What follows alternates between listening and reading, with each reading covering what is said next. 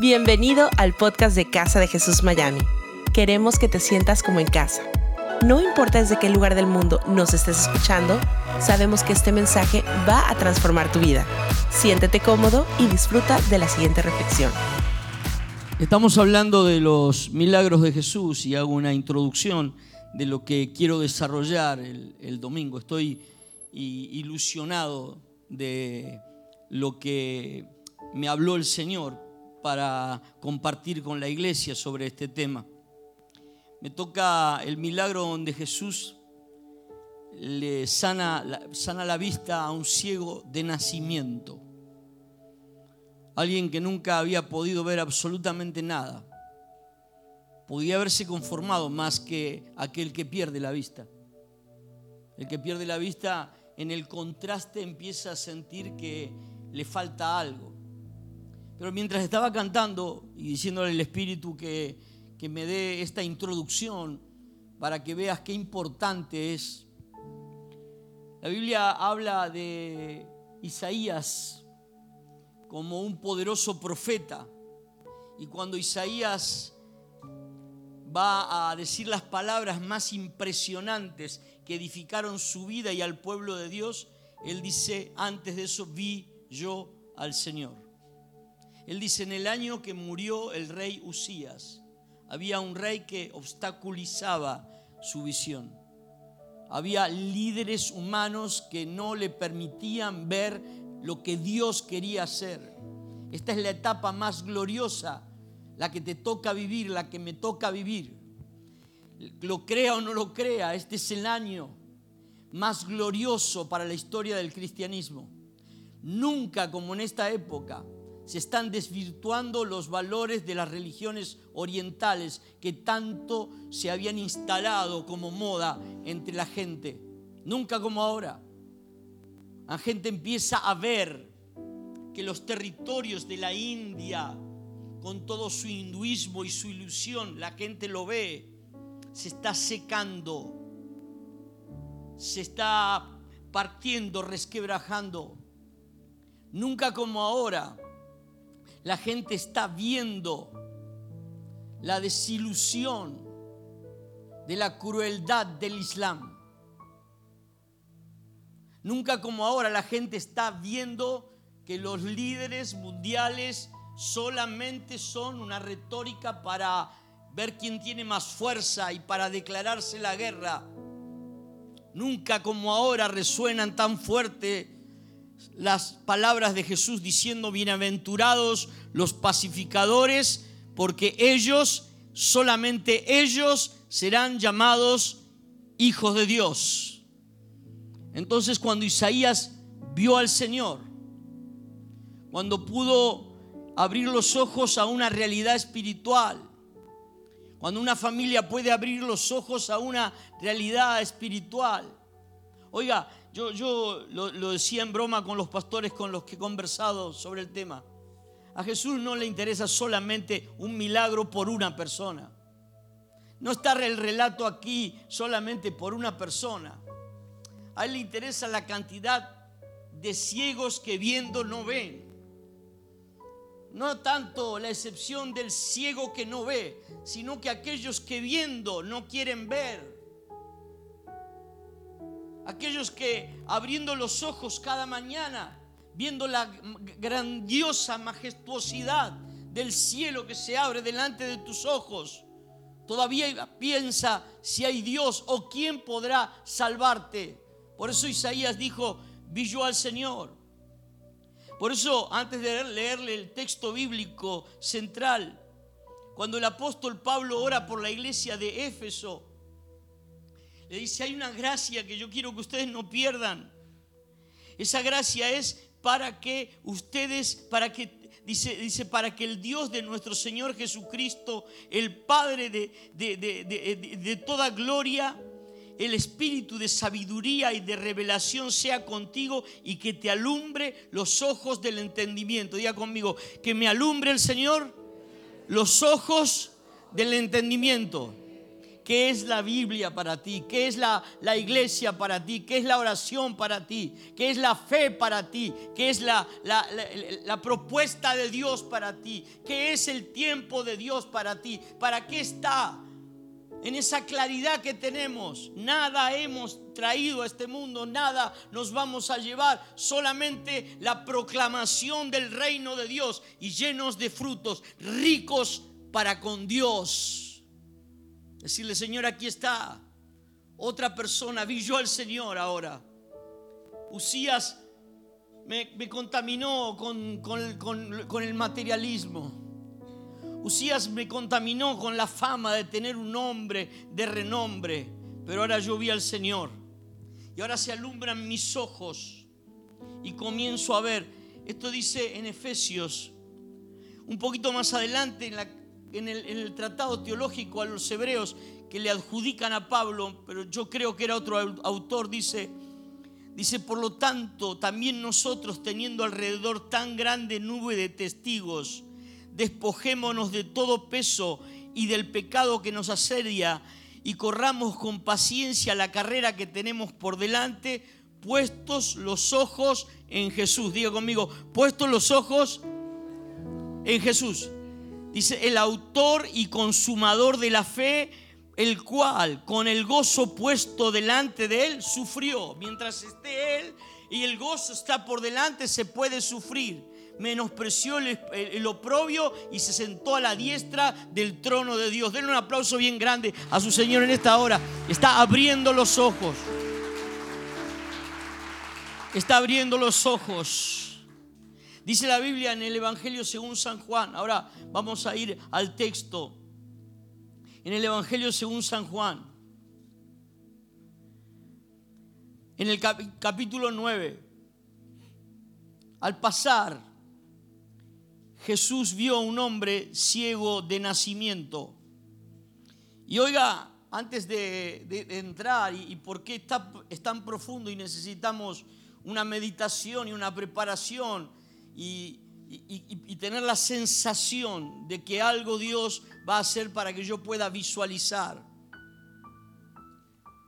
¿O usted cree que las tinieblas nos están queriendo nublar la vista? ¿O, o usted cree que ya lo vio todo? pero en el reino de Dios usted no lo vio todo. Decirle que está a tu lado, tú no lo viste todo en el reino de Dios. Porque Dios, diga conmigo, Dios dijo que cosa que ojo no vio.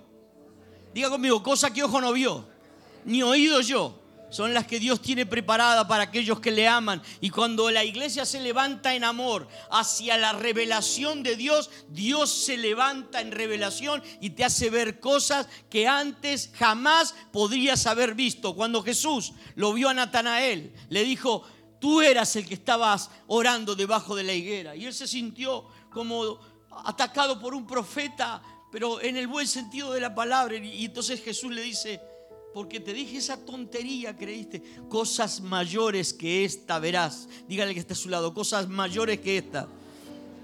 Vas a ver a los ángeles, le dijo así, vas a ver a los ángeles, dígale, vas a ver a los ángeles. Dice, dice la Biblia que le dijo, vas a ver a los ángeles descender del cielo hacia la tierra y bendecir tu vida. Decía el que está a tu lado, vas a ver a los ángeles. Atender tu tema. Levante su mano, diga conmigo, los ángeles de Dios vienen a atender mi tema y en el nombre de Jesús hacen el vallado. Yo levanto ahora mis ojos a los montes. Yo sé de dónde viene mi socorro.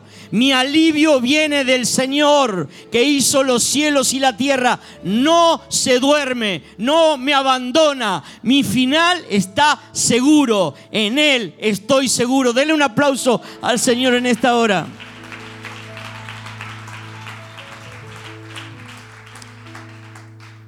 La excepción, un cieguito. La multitud de personas que no quieren ver es la norma, es lo real. Le preguntaron sus discípulos diciendo, miren, voy a ir un poquito, antes. Jesús se encuentra en el capítulo 3 con Nicodemo, un rabino judío viejo, un hombre ya curtido un hombre que sabía cosas de la ley y quería comprobar la deidad de Jesús. Dice que fue a él de noche.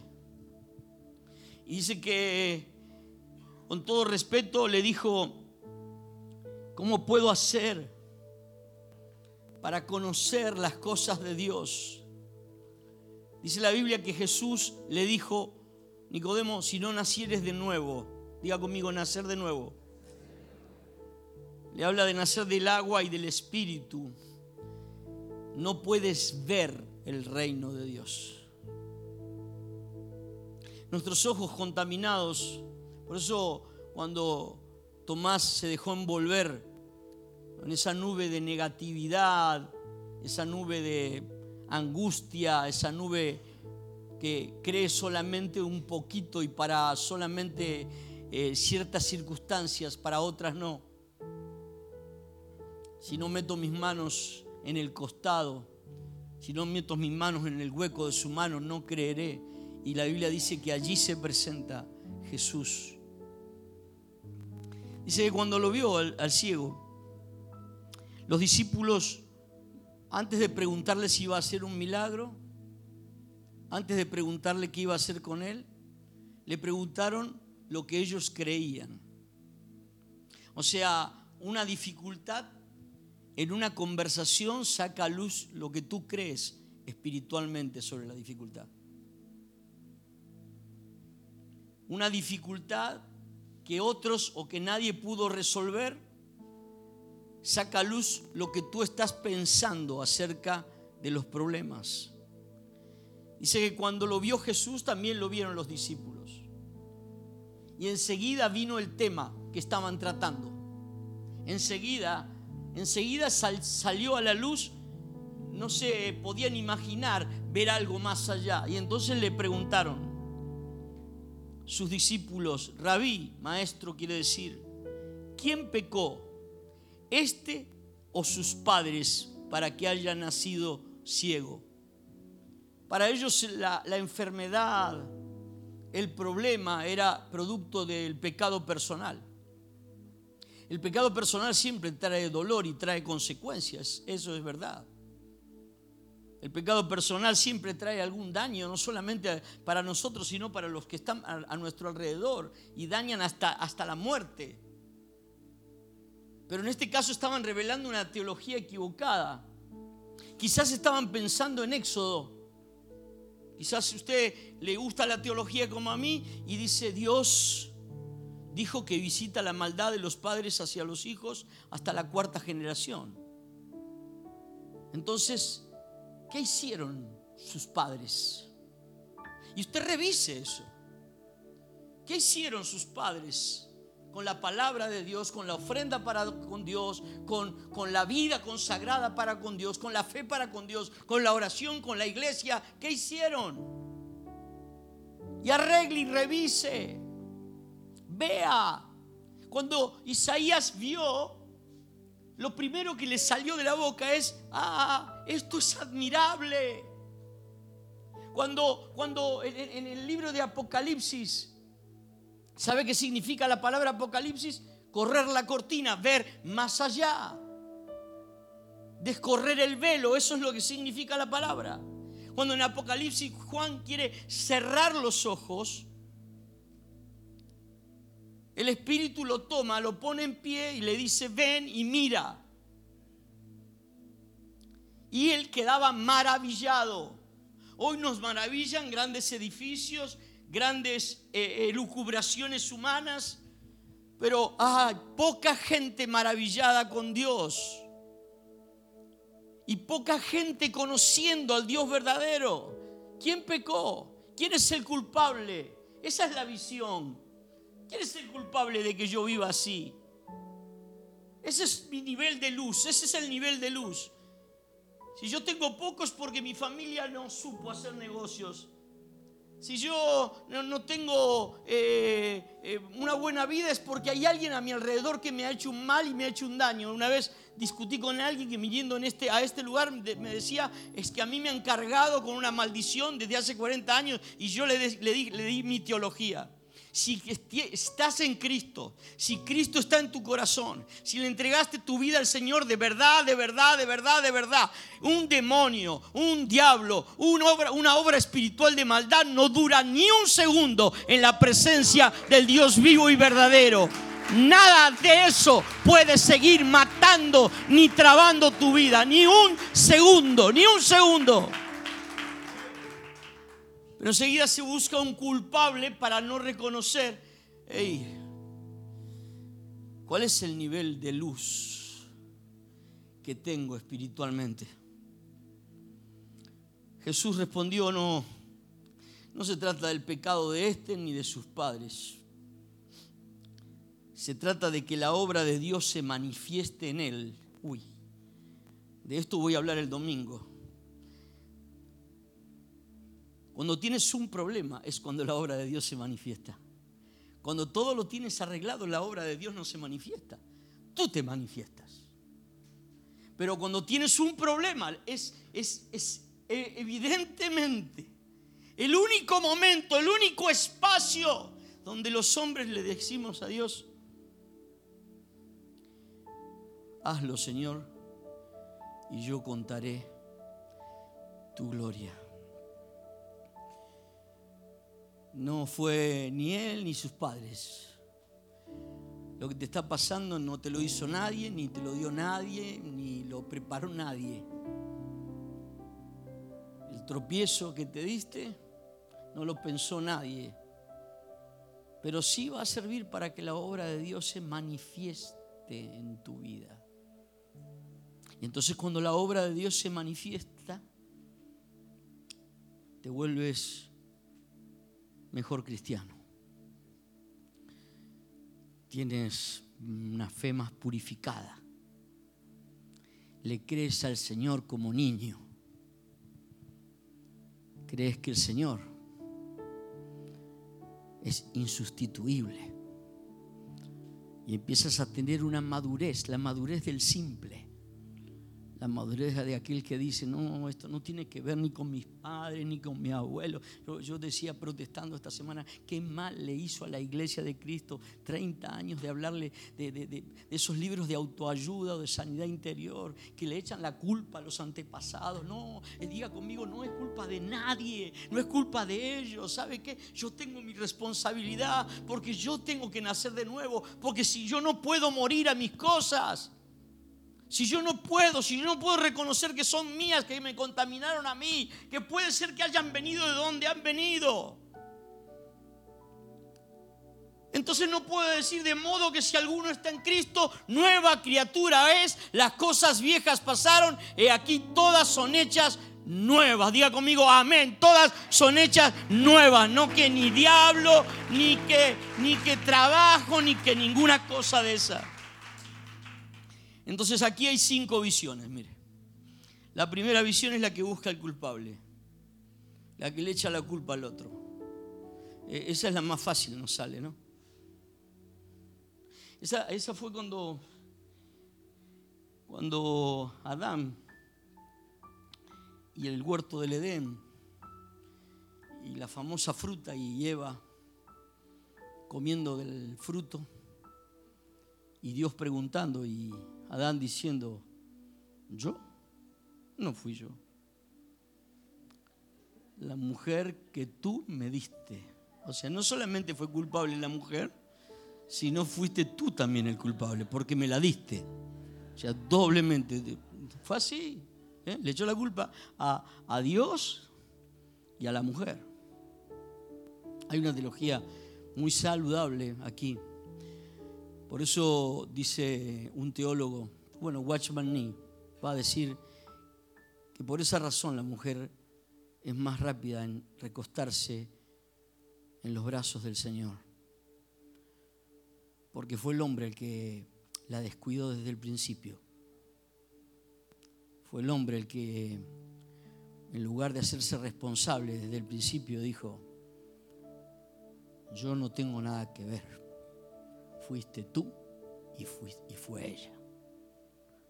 Entonces cuando hay una mujer que encuentra a alguien que la protege.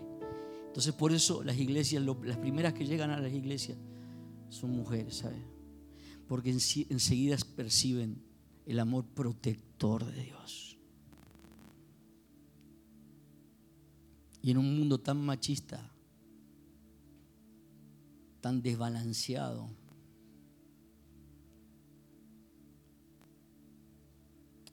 diga conmigo, en el nombre de Jesús, yo resuelvo que ahora toda obra de pecado se me perdona en el nombre de Jesús.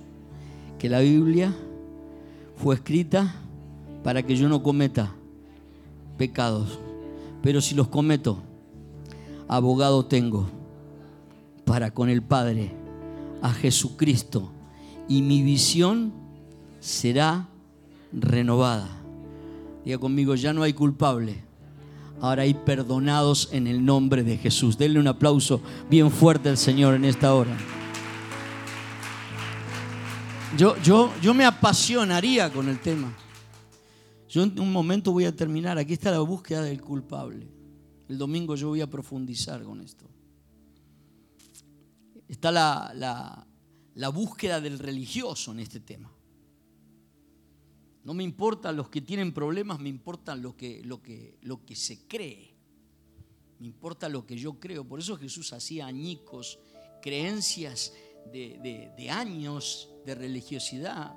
No le importaba. No le importaba el templo, no le importaban los días. El sábado no se podía, ahí era el día en que sanaba. Claro, ese era el día. Porque la visión religiosa no te puede ver bien. Me gusta siempre, y no, no es invento mío, alguna vez lo dije y me lo apropié, pero alguna vez debatí con, con un teólogo de alto nivel. Y él me dijo que es más fácil reír con el que ríe o llorar con el que llora. ¿Y qué es más fácil? Es más fácil llorar con el que llora. ¿Sabe por qué? Porque para reír con el que ríe me tuve que haber despojado de la envidia. Y todos somos muy envidiosos. Oh. Llorar con el que llora y ah, mientras le pasa lo mismo que a mí, lloremos juntos. Ah. Pero mientras estoy llorando y el otro está prosperando, ya, no me... Ah, que Dios te bendiga, fe. Qué lindo carro tiene. Mm. Mm. no se le caiga. Mm.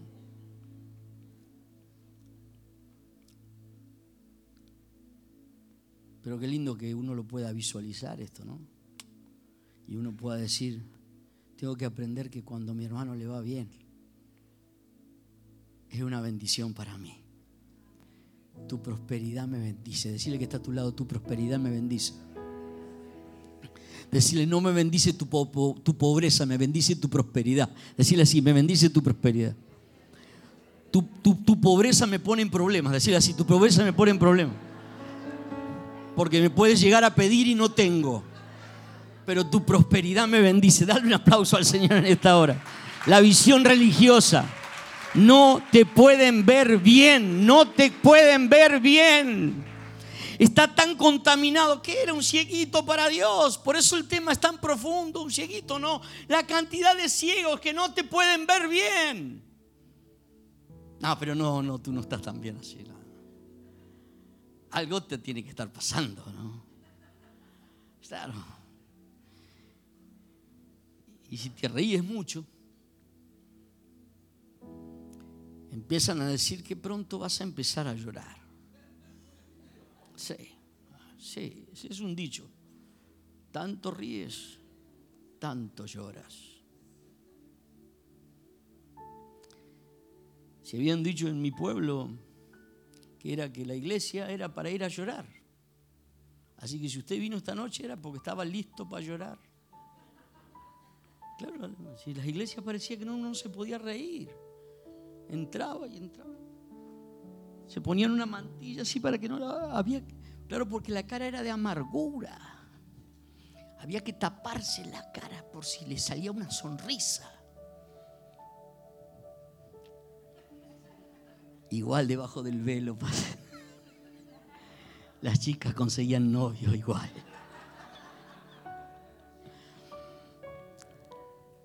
Pero hay gente que no te puede ver bien. ¿eh? Y sabe, voy a hablar de, un demonio del cual nosotros lo descubrimos como durísimo hace poco tiempo con Lili, el de la envidia. No te quieren ver mejor. A mí cuando estoy más gordo me lo dicen enseguida, enseguida, enseguida, enseguida. ¿Qué le pasó? Y a veces hago dieta y bajo de peso y me dicen, pero seguro está bien, porque está tan demacrado, se lo ve tan demacrado. Hoy me, hoy afeité la barba. Toda no, está, está blanquita así. Pero no te quieren ver bien. Está la visión temerosa. No quiero ver cosas espirituales porque sé que me van a incluir vi yo al Señor y después escuchó, ¿quién irá por mí? Y está la visión real. Quiero hablarles en esta semana, qué linda sería la vida si uno pudiera ver el miedo y poner el pie encima.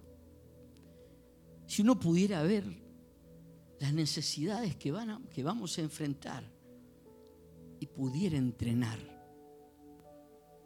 si pudiera ver la iglesia como un campo de entrenamiento, ¿cuánto pudiera ver? ¿Cómo pudiera ver a los demás cuando en definitiva contemplo el ánimo que tengo o el desánimo que me envuelve? Mirar a los demás conforme a la falta de ánimo o al ánimo que tengo para soplar sobre ellos si pudiera ver el daño que, que ha hecho el Dios dinero, que crees que porque tener sos mejor.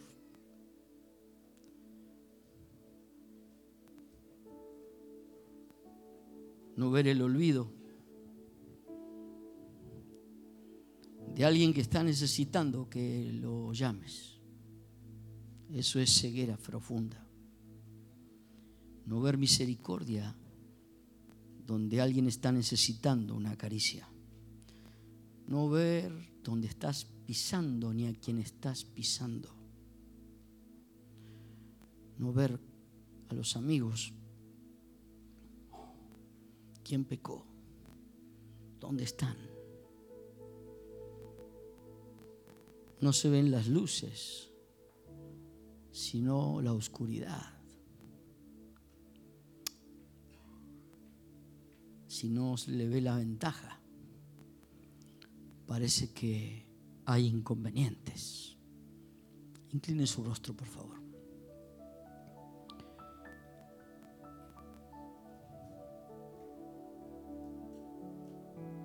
Señor, yo me quiero revelar contra toda impiedad. Señor, yo, yo Nunca me llevé bien con, con aquellas cosas que son malas, pero sé que me atacaron. Y sé que atacan la mente y el corazón de todos aquellos que aún siendo cristianos, hoy necesitan ver para creer. Pues así es así, Señor en, el mismo, en la misma situación, yo te pido que unjas nuestros ojos con colirio, que podamos ver tu gloria, tu sanidad, tu milagro, que podamos ver alrededor, que podamos sanar nuestros ojos y podamos ver. Diga conmigo en el nombre de Jesús. Abra sus ojos un momento. Mire, escríbele al ángel de la iglesia en la Odisea. capítulo 3, versículo 14. El principio de la creación de Dios dice esto, yo conozco tus obras. O sea que Él conoce absolutamente todo lo que yo hice, soy, digo hacer.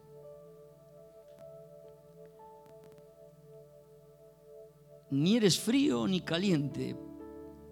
Ojalá fueses de una forma o de otra, pero por cuanto eres tibio y no frío ni caliente, te vomitaré de mi boca. Porque tú dices, uno dice por lo que ve de uno yo soy rico, me he enriquecido, de ninguna cosa tengo necesidad. Y tú no sabes que eres un desventurado, miserable, pobre, ciego, desnudo. Tu carne te hace ver que no necesitas nada, pero así se te ve espiritualmente. desventurado, miserable, pobre, ciego y desnudo. Por tanto, yo te aconsejo, diga conmigo consejo de Dios, que de mí compres oro refinado en fuego, para que seas rico, vestiduras blancas para vestirte, que no se descubra más la vergüenza de tu desnudez, y unge tus ojos con colirio para que veas. Ponga la mano así sobre sus ojos. Diga conmigo, Señor, en el nombre de Jesús, el colirio de tu Espíritu Santo es sobre mí. Y en esta noche yo declaro que mis ojos verán a Dios. Veré los ángeles de Dios, veré tu obra, veré qué puedo hacer en tu obra, veré la utilidad de la oración, de tu palabra, de la iglesia, del dar, de la bienaventuranza del ser mejor cada día y veré en la gloria de Dios un atractivo, Dios fuerte, Padre eterno, consejero, admirable, príncipe de paz. Dele un aplauso al Señor en el nombre de Jesús. Gracias por habernos acompañado en esta enseñanza de Casa de Jesús. Sabemos que te ha sido de mucha ayuda y seguro también lo podrás hacer para tus amigos y familia. Así que te invitamos a que lo compartas en tus redes sociales y a que nos dejes tu comentario en iTunes. Para más información de nuestras actividades o para conocer más de nuestra iglesia, puedes ingresar a casadejesús.com y seguirnos en nuestras redes sociales. Antes de despedirnos queremos declarar bendición sobre tu vida. Que el Señor te bendiga y te guarde, que Él haga resplandecer su rostro sobre ti que tenga de ti y de nosotros misericordia y que ponga en tu vida paz.